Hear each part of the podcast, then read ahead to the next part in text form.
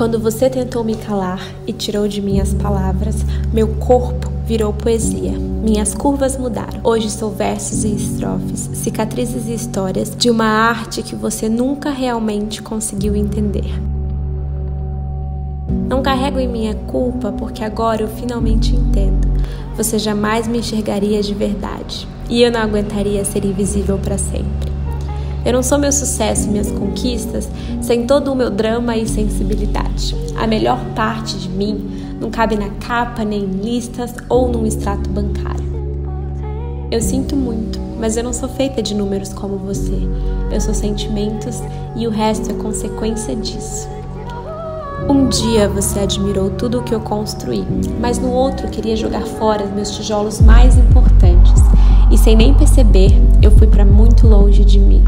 Para te agradar, eu fui tirando tijolo por tijolo do lugar.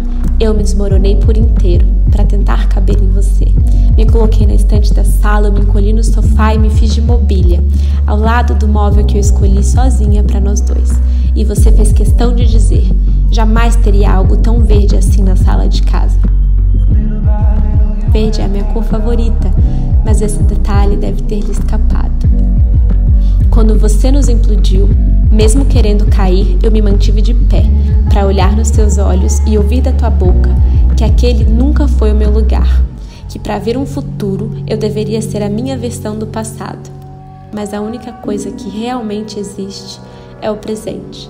Eu ignorei as pistas, os sinais vermelhos e a minha intuição. Eu não teria acreditado se tivessem me contado. Nosso fim foi um novo começo para mim.